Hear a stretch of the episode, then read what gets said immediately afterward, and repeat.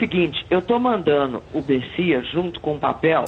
Papo de política. Quem manda sou eu. Eu tenho poder de veto ou você é um presente de banana agora? O namoro com leva mais tempo acaba terminando num casamento sólido. Pessoal da técnica, vamos corrigir o problema do som. Então não é porque eu estou no meio de laranjas podres que eu me contaminei. Glória a Deus! Tchau. Tchau, querida. Papo de política. Olá, seja muito bem-vinda, seja muito bem-vindo. Papo de Política está começando. E aqui comigo, quer dizer, do Rio de Janeiro, Flávia Oliveira. Oi, Júlia. Bom estar com você no Papo de Política. E Otávio Guedes. Olá, Júlia. Olá, Flávia. Um beijo para todos. Bom, gente, eu quero abrir a nossa conversa hoje lendo uma frase de uma liderança indígena Canamari, uma liderança do Vale do Javari. Adelson Corá Canamari disse o seguinte: olha só, abre aspas. O problema mais grave que nós enfrentamos aqui no Vale do Javari agora não são nem mais as invasões, são as ameaças de morte. Por que eu quis começar com essa frase, Flávia, Otávio? Porque essa declaração, divulgada pelo Conselho Indigenista Missionário CIMI, foi dada lá em 2019, na esteira do assassinato de Maxiel Pereira dos Santos, que é um colaborador da FUNAI morto com um tiro no pescoço na frente da mulher e da enteada. Então essa frase de três anos, ela é um prenúncio, um prenúncio de que haveria mais sangue e o sangue da vez foi o de Bruno Pereira e o de Dom Phillips. Flávia tem uma correlação direta aqui, né, entre impunidade e os assassinatos de Dom e Bruno e até de Maxwell. Quer dizer, é, um homem é morto ontem, nada acontece. Dois homens são mortos hoje, se nada acontecer, cinco serão mortos amanhã.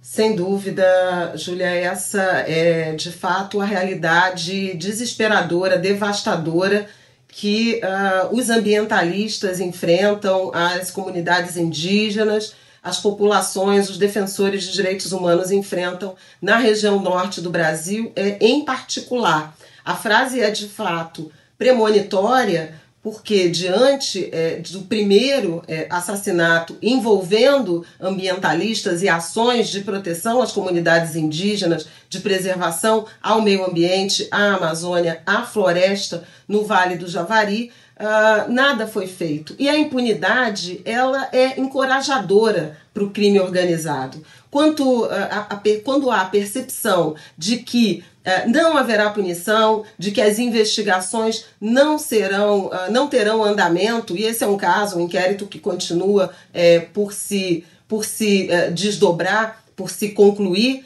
é, a gente sabe que há risco e o Brasil e a Amazônia são territórios de altíssimo risco para defensores de direitos humanos, para ambientalistas. O Brasil é um território hostil a defensores dos direitos humanos e relatório, por exemplo, da Global Witness mostra o Brasil como o quarto país em assassinatos de defensores no mundo em 2020. Foram 20. Nem sempre esses casos têm a repercussão que é, o assassinato de, de Dom Phillips e de Bruno Araújo é, tiveram. Mas é sim um território hostil e os ambientalistas, os povos indígenas, vivem sob ameaça de um governo que se recusa a tomar a proteção, de um Estado que, pelo contrário, estimula, é, em alguma medida, pela inação ou pela asfixia dos órgãos de fiscalização, o crime, os maus feitos, como a gente pode dizer. E, e para completar, Júlia, para te devolver a palavra, eu queria só lembrar que esse crime ele tem uma característica mais devastadora, mais uh, hedionda, por envolver ambientalista, um indigenista, o Bruno Araújo, e por envolver um jornalista. São dois grupos, duas profissões, duas atividades profissionais que se relacionam à proteção do meio ambiente, à denúncia é, das atividades criminosas, e elas foram brutalmente feridas com o assassinato desses dois homens, desses dois profissionais. Otávio, a Flávia falava sobre a repercussão, né? a grande repercussão no caso do Bruno e do Dom. Houve pouca repercussão no caso do Maxiel e você tentou puxar o um novelo para gente, né? Porque como a gente disse na abertura, uma coisa pode estar ligada à outra. Eu digo pode porque ainda a polícia não chegou a uma conclusão sobre esse inquérito, o que é impressionante, né, Otávio? O inquérito da morte do Maxiel. Pois é, 2019, já estamos em 22, e é, então vamos assim reconstituir. Primeiro eu ouvi do indigenista a seguinte frase, que num dos bate-bocas que tinham lá, ele ouviu o seguinte, ó, cuidado para não acabar como Max. Então isso é, é, é, o fruto da impunidade, ou seja, o Max virou a não punição, a não identificação dos autores desse crime, é, virou quase que um combustível ali, eu acredito, para esse desfecho que nós tivemos agora com Dom Phillips e com é, é, o Bruno Pereira. Então, Júlia, é, o Max ele foi assassinado. O superintendente da Polícia Federal era o Alexandre Saraiva, que foi exonerado depois do cargo de superintendente da Polícia Federal, e ele avocou a, a investigação, porque essa investigação, qualquer homicídio, é a Polícia Estadual. Ele avocou essa investigação porque ele viu ali é, crime federal, interesses ali, interesses da União. Ele viu um servidor é, da FUNAI envolvido. Depois a gente pode falar mais da situação do Max. É, ele era, chegou a ser comissionado, mas era um voluntário depois, que é uma figura criada pela burocracia da FUNAI para suprir a falta de concurso, a falta de funcionários. Então ele avocou para a Polícia Federal. Aí eu perguntei por que, que esse, esse inquérito não foi concluído. Inicialmente falou-se até havia uma das linhas de investigação de crime passional que, pela minha apuração, foi absolutamente descartada.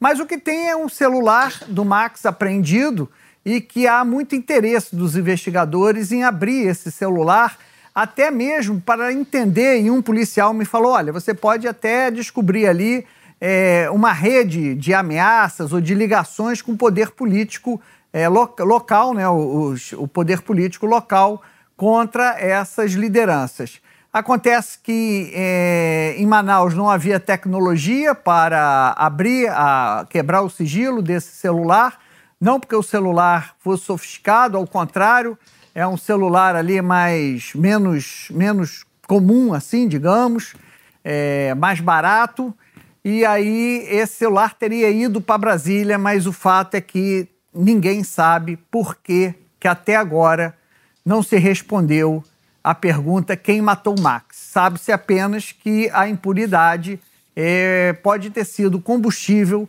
para essa, no, essa nova tragédia, que aí a gente totaliza três mortos é, no Vale do Javari. O ponto aqui que a gente está levantando para vocês é que todas as informações já existiam, já estavam disponíveis para as autoridades, né? já estão disponíveis para as autoridades. Por exemplo, a gente pegou para vocês o relatório da violência contra os povos indígenas no Brasil, feito pelo CIMI, divulgado pelo CIMI em 2021, com base em 2020. Olha só, abre aspas. São caçadores, pescadores, garimpeiros e missionários de igrejas pentecostais, muitos estrangeiros que cercam, Flávio, os indígenas na região, diz o relatório. As lideranças relatam que todos os problemas, esses problemas, têm a ver com o descaso do governo federal e com a forma como a política indigenista tem sido conduzida no Brasil. Então, quer dizer, já se sabe o que aconteceu no extremo oeste do Brasil, né? Os elementos estão, ali dados, fartamente documentados.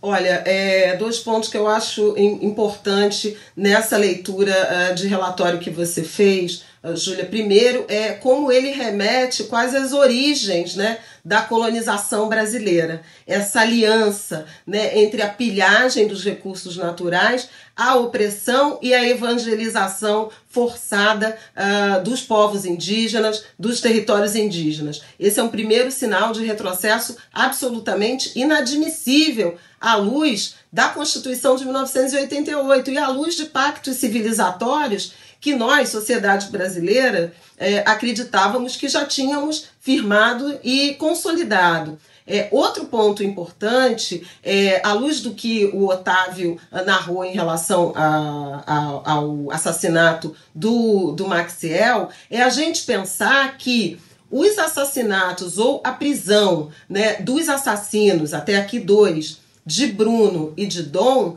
eles não tornam o território indígena do Vale do Javari mais seguro, exatamente por esse ambiente de é, opressão, ocupação pelo crime organizado, seja qual, uh, qual vertente pesca, tráfico, garimpeiro, uh, mineração, seja todos eles uh, combinados. E para uh, confirmar esse diagnóstico que, que você uh, nos trouxe, eu lembro que foram pelo menos três denúncias ao longo do governo Bolsonaro que a articulação dos povos indígenas do Brasil fizeram à comunidade internacional, inclu incluindo o Tribunal Penal Internacional, em relação a essa perseguição, a esse ambiente que eles denominaram genocídio dos povos indígenas. O relatório, gente, diz que tem mais de 21 denúncias envolvendo missões religiosas nas terras indígenas. E aí conta um episódio de 2020, não sei se vocês se recordam, Otávio, talvez você deve se recordar, que foi um pastor que havia sido nomeado, é isso, um pastor que havia sido nomeado para tocar o departamento específico lá da FUNAI, que trata exatamente dos povos isolados. Para vocês terem uma ideia, o Vale do Javari é a região no Brasil que mais povos isolados tem. São pelo menos 15 povos isolados lá. Então, eles nomearam um pastor, e esse pastor, em 2020, tentou entrar à força, Otávio, na terra indígena, no meio da Covid, com um grupo de pessoas, de acordo com o relatório, um grupo armado. E aí, uma servidora da FUNAI viu que aquilo estava errado, acionou o Ministério Público. Otávio Guedes, o que, que você imagina que aconteceu com a servidora que acionou o Ministério Público? Bom, é, pensando com a minha cabeça republicana ou pensando com a cabeça governo Bolsonaro? Eu acho que a gente tem que fazer o exercício do governo Bolsonaro, Otávio Guedes. Ah, essa comunista foi exonerada bem do serviço público, rebaixada, isolada, perdeu o cargo de chefia, perseguida. Esse é o modus operandi do governo Bolsonaro. Ela foi destituída da função, de acordo com o CIM, exatamente. Agora, esse pastor a que você está se referindo, é, o cargo dele diretor-geral dos povos isolados, nada mais, nada menos era do que o cargo do Bruno Pereira. O, o Bruno, ele, ele assume como coordenador dos, da, da região de Atalaia do Norte dos povos isolados e depois, no governo Temer, ele vai para Brasília. E aí, em Brasília, ele assume essa coordenação geral dos povos isolados. Tem povos isolados e povos que eles chamam povos de recém-contato.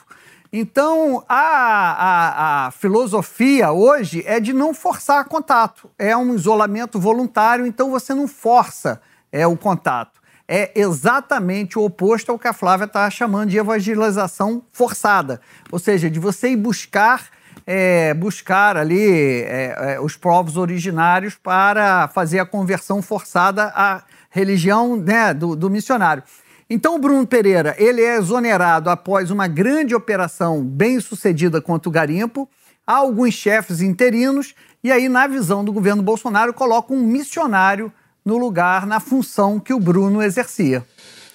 É, eu acho que a gente fala muito, estamos falando é, da FUNAI, é, mas acho que a gente tem que olhar também, Flávia, não sei se você concorda comigo, para a Polícia Federal anteriormente a essa questão envolvendo, essa questão não, esse assassinato envolvendo o Dom e o Bruno. A gente tem que olhar para o Ministério Público, a gente tem que olhar para a Força Nacional de Segurança Pública, porque essas pessoas foram avisadas, esses órgãos, essas instituições que têm lá servidor pago todo mês com dinheiro do, do erário, para atender às demandas do Estado brasileiro, essas pessoas foram avisadas. Olha só, só de ofício da Univaja, de fevereiro a maio, gente, foram seis falando sobre a situação lá. Inclusive falando sobre os tiros que foram nas bases da FUNAI, que aconteceram. Quer dizer, o que, que foi feito, né? Cadê a resposta? É sigilo também? O que, que foi feito pela Polícia Federal? Quando receberam esses ofícios. O que foi feito pelo Ministério Público Federal, né? As procuradoras têm uma base, tem uma delegacia lá em Tabatinga para atender essa área, tem uma sede com duas procuradoras no Ministério Público Federal para atender essa área. Quer dizer, o que, essas pessoas fizeram, esses órgãos fizeram diante dessa realidade que estava batendo na porta, né? A dura constatação né, de uma omissão generalizada. A gente estava mencionando inicialmente uh, os órgãos de atenção, de assistência, de proteção e de fiscalização ambiental, que são absolutamente é, fundamentais. Por outro lado, o que você traz agora é a ausência, a omissão dos órgãos de investigação e de punição uh, dos crimes. Então, é, Júlia, é o avesso da política pública, né, é, de proteção e de preservação. É uma, realmente, o Otávio uh, costuma usar né, é, a expressão governo de destruição. É isso, uma ação deliberada de uh, afastar quem efetivamente zelava pelos povos indígenas e pela uh, floresta. Isso está posto na exoneração, no afastamento uh, do Bruno, do cargo de, de comando que tinha, e também do delegado Saraiva, da Polícia Federal, que acabou afastado quando investigava justamente uma operação de extração ilegal de madeira na Amazônia, envolvendo o ex-ministro do Meio Ambiente, Ricardo Salles. É, o Otávio pode até falar sobre isso, que ele conversou com, com o Saraiva, mas o que eu acho importante, Otávio, jogando a bola para você, a gente pontuar, que assim, para nós, a Amazônia, nós que não somos especialistas, né, até estou colocando nós, mas me coloco aqui, que eu ia falar que é uma ignorância muito grande de compreensão, no caso minha, de entender que lá na Amazônia tem uma área que é garimpo, tem uma área que é madeira, tem uma área que é caça ilegal, uma área que é pesca ilegal, uma área que é tudo, é tudo junto e tráfico de droga também. Quer dizer, cada área tem sua especificidade, não é a Amazônia como um todo, né? E o Otávio trabalhou muito essa ideia da questão de, do tráfico lá na Tríplice Fronteira, que é essa região do Alto Solimões, e do uso da pesca para lavar o dinheiro do tráfico. Inclusive, a gente está falando sobre as autoridades, Flávia. As autoridades até sabem o nome do traficante que opera lá, o tal do Colômbia, é isso, Otávio? Seria. O Colômbia. Ô, Júlia, a gente que mora em cidade não tem muita noção. Pesca legal é o seguinte: é um barco que entra, fica 20 dias dentro da terra indígena, porque na terra indígena tem lagos, né? Eles pescam nos lagos e não no rio. Então ficam 20 dias dentro da terra indígena, é, com, com barcos com capacidade para levar a, a, a fiscalização dos indígenas. Pegou barco com 8 toneladas de gelo 900 quilos de sal. Então você tem que ir preparado com mantimento para ficar 20 dias na, na reserva indígena, é, com toneladas de gelo, de sal. Isso custa muito dinheiro. E, de, gasolina, imagina gasolina para 20 dias de pesca. E a pesca é rede. Quando você vai pescar, fazer um arrastão 20 dias, Júlia, Flávia, vem tudo. Quer dizer, você, vem tudo, vem tudo ali. Então, você precisa do quê? Do financiamento. Não é crível, por exemplo, que o pelado tivesse dinheiro, é, pelas fontes que eu ouvi, para fazer esse tipo de pescaria.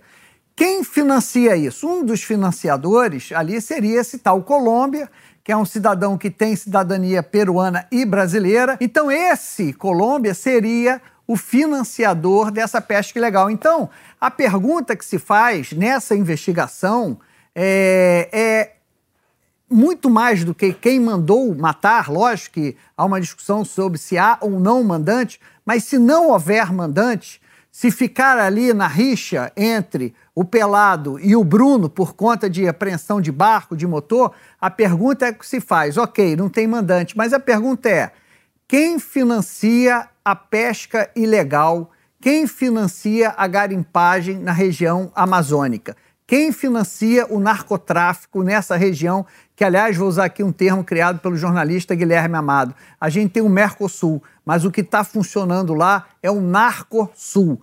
É, Brasil, Colômbia e Peru, ali na região amazônica, dominada pelo Narcosul. Isso é um problema de soberania que o Exército Brasileiro está preocupado com a urna eletrônica, deveria cumprir a Constituição e se preocupar mais com essa região. Bem colocado, Otávio. Eu lembro até de histórias, episódios, não vai dar para a gente abordar aqui também, de uso de submarino para fazer escoar Sim. a droga que vem ali do Peru, Colômbia e passa pelo Brasil. Bom, a gente abriu o programa de hoje lendo uma frase de 2019 do líder indígena Adelson Corá Canamari, uma frase muito atual, é um prenúncio, na verdade, do que aconteceu agora com o assassinato do Bruno e do Dom. A gente voltou a procurar o Adelson, e ele gravou uma nova mensagem para gente. Vamos ver o que ele disse. Quero fazer um relato para as autoridades brasileiras que o momento que vivemos aqui no Vale do Javari, nos últimos meses, nesse ano de 2022, a situação não é nada boa. A gente não consegue mais viver em paz como nós vivíamos antes. A terra indígena se tornou um grande problema para os invasores da região, onde nós, lideranças, estamos totalmente comprometidos por ameaça dessas pessoas, porque o Estado brasileiro não garante mais nenhuma segurança da vida do seu próprio país, principalmente para a vida das pessoas que realmente defendem com unhas e dentes a Amazônia, porque nós somos a Amazônia. Nós, povos indígenas do Brasil, defendemos a floresta, a água, a terra. Vamos chamar aqui o Otávio, porque o Otávio tem uma apuração, barra análise, barra avaliação, Otávio. Vamos lá, sobre as, as campanhas nas redes sociais. Pois é, não, na verdade a apuração é do jornalista Sam Puncher, do site Metrópolis, mas me chamou muita atenção. Ele revelou a criação de brigadas digitais, esse é o termo dado, é, pela CUT, Central Única dos Trabalhadores, que é o braço sindical do PT, é, em tese para é, combater fake news. É isso que a CUT diz, mas até na fala ali de representantes é para fazer campanha para é, o Lula. Então, é, como é que funcionam essas brigadas digitais? Né? É, você começa a formar grupos de WhatsApp para espalhar é, para espalhar conteúdo né, que os coordenadores do grupo indicam. Isso é exatamente a mesma técnica usada é, na campanha do Bolsonaro em, mil, em 2018, quando é, os marqueteiros, e aí não é o gabinete do ódio, não é Carlos Bolsonaro, criou o programa Voluntários da Pátria, em que você também, se fosse defender o Bolsonaro, é, você ia ganhando patentes, né? Você podia ser o tenente da distribuição. Se você fosse muito bem, você virava capitão, enfim, dava patentes do exército e chegou a ter 100 mil, é, segundo, né, é, é, é, eu conversei lá com, com integrantes dessa campanha, chegou a ter 100 mil coordenadores. Eu não estou falando de crime, não estou falando de robô, não estou falando de difusão de fake news, né? Isso é uma outra história. Estou falando de uso orgânico do WhatsApp, vamos considerar assim. Então, é a esquerda entrando numa arena que é absolutamente dominada pela extrema-direita, né? E aí eu ouvi é, membros ali da campanha do PT e há a sensação de que mesmo quem defende Lula não sabe usar as redes sociais para fazer isso, ao contrário do bolsonarismo, que é treinado desde 2018, tem grupos, entende e faz isso. Repito, aqui o comentário não é crime, eu estou falando do uso orgânico, gente de carne e osso é, usando o WhatsApp para defender e difundir material é, que ele acredita que seja o melhor para o país. Então é muito interessante, Júlia é, e Flávia, eu vejo assim essa batalha digital, o PT entrando numa área que o bolsonarismo ainda é, sabe usar melhor do que a, a, a esquerda, digamos assim. A gente que acompanha intensamente redes sociais uh, sabe o quanto uh, a esquerda é criticada né, no Brasil por essa certa inabilidade em uh, usar as ferramentas que a extrema-direita, em particular, usa muito bem, inclusive com uh, conexões, não foi nem por acaso que uh, houve desdobramento, por exemplo, do inquérito uh, das fake news e dos atos antidemocráticos, com desdobramentos de ataques à, à democracia para consolidar suas próprias visões de mundo. Eu concordo com você, não estamos falando aqui de uma atividade criminosa, mas de um exercício que será muito bem observado sobre uh, a maturidade do campo uh, à esquerda de tratar dessa campanha uh, que será travada também nas redes sociais. E lembro que Ciro Gomes, presidenciável, tem feito é, muitos esforços, né, produzindo memes, propondo debates, fazendo críticas, interagindo intensamente nas redes sociais para promover uh, a própria candidatura. Agora, se, é, Júlia, se você e Otávio me permitem, eu queria entrar no, no tema das mulheres na campanha, não é isso? Bom, até sobre isso que a Flávia está falando, vai começar a falar, fazer uma autodelação, porque ela fez na nossa reunião de pauta todo um raciocínio interessante envolvendo a Tereza Cristina e a Simone Tebet. E eu e Otávio Guedes já queimamos na largada, né, Otávio? Já começamos a debater toda essa questão, então vamos ouvir a Flávia sobre esse assunto. É, primeiro, essa questão de gênero, né? A questão feminina é um tema, né? É um problema uh, na campanha de Jair Bolsonaro, sem dúvida alguma. Né? É, o desprezo que ele tem por essas questões uh, femininas e por a presença feminina no, no, no governo se reflete em uma intenção de votos muito baixa né, é, das mulheres e uma insatisfação das mulheres em relação ao governo maior do que a média da população brasileira. Então tem uma questão sobre a participação da primeira-dama e é, retornou, emergiu ao longo dessa semana a, a possibilidade de a ex-ministra Tereza Cristina ser a candidata a vice no lugar do general Braga Neto, que foi uh, ministro, ministro da Defesa, da Casa Civil e interventor da Segurança Pública aqui no Rio, no governo uh, Michel Temer.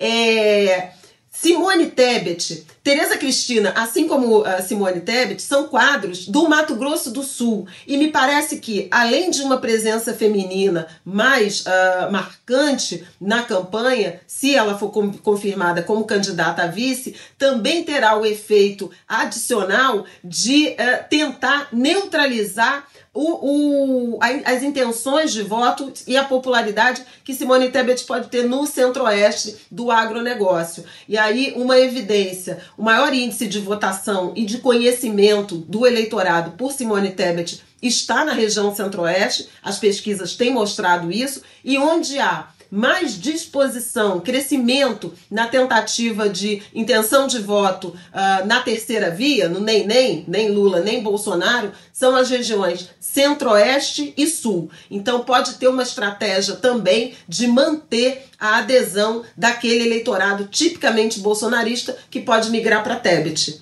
Excelente, Flávia, concordo com você na, na sua análise é, de Simone e Tereza. Queria só colocar um, um, elemento sobre o comentário anterior que vocês falavam das, é, da, da, campanha digital, das milícias digitais. A Flávia falava da diferença, o Otávio também, né, da esquerda com a extrema-direita nessa seara, queria lembrar do Steve Bannon, né, que é o ideólogo da extrema-direita americana, porque ele criou toda uma maneira de fazer essa comunicação com disparos em massa, lá atrás, no caso da Cambridge Analytica, e isso colocou a extrema-direita americana a anos-luz né, do, da esquerda, né, no caso dos democratas.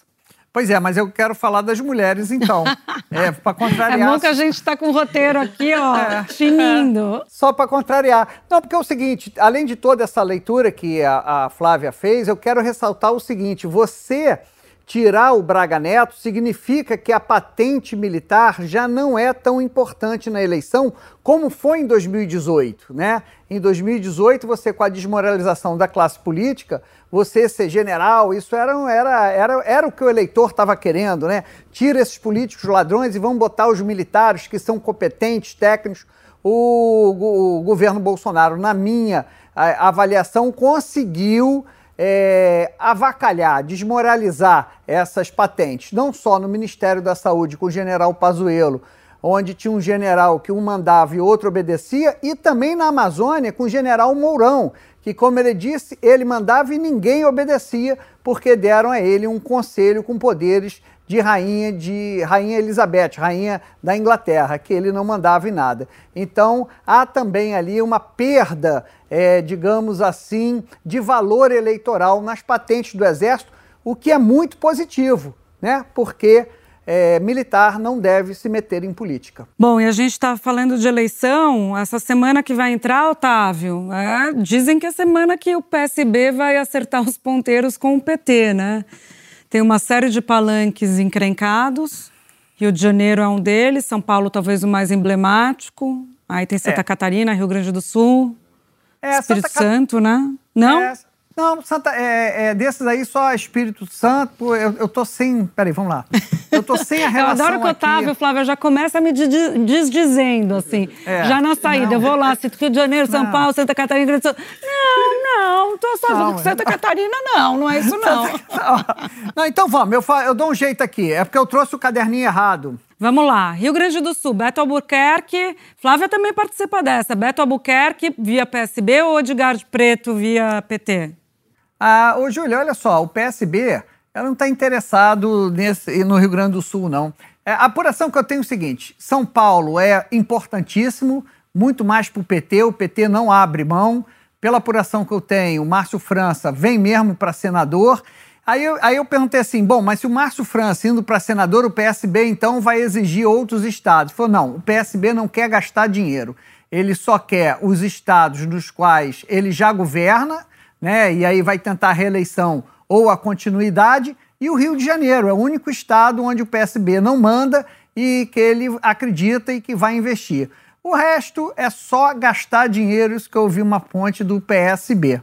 Não, o Rio de Janeiro é uma interrogação e uma queda de braço que já dura meses, né? É, por conta da intransigência de parte a parte. O deputado Alessandro Molon, que é o candidato ao Senado pelo PSB e esperava uh, ter essa, essa acolhida né, é, da aliança PSB-PT que tem uh, Marcelo Freixo como candidato ao governador uh, do estado do Rio de Janeiro, mas que vem sendo atravessada por André Siciliano, deputado estadual, petista, presidente da Assembleia Legislativa do Rio de Janeiro e que dialoga com forças que nada se assemelham né, é, ao, ao arco de, de aliança que PT, PSB querem é, implementar aqui no Rio de Janeiro. Uh, eu preciso lembrar que o siciliano lançou a candidatura dele ao Senado em maio, uh, numa, numa, num evento na Baixada Fluminense,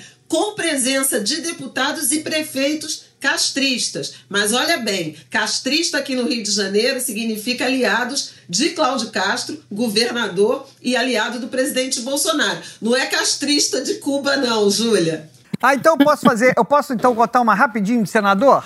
A história é o seguinte: tem essa confusão que a Flávia está falando, que todo, toda hora é assim: o, o, siciliano, que é candidato a senador pelo PT, aparece muito junto do Cláudio Castro. E aí foram reclamar com o Cláudio Castro. Cláudio Castro, pelo amor de Deus, se aparece mais com o siciliano, o candidato do PT, do que com o Romário, que é o candidato do PL.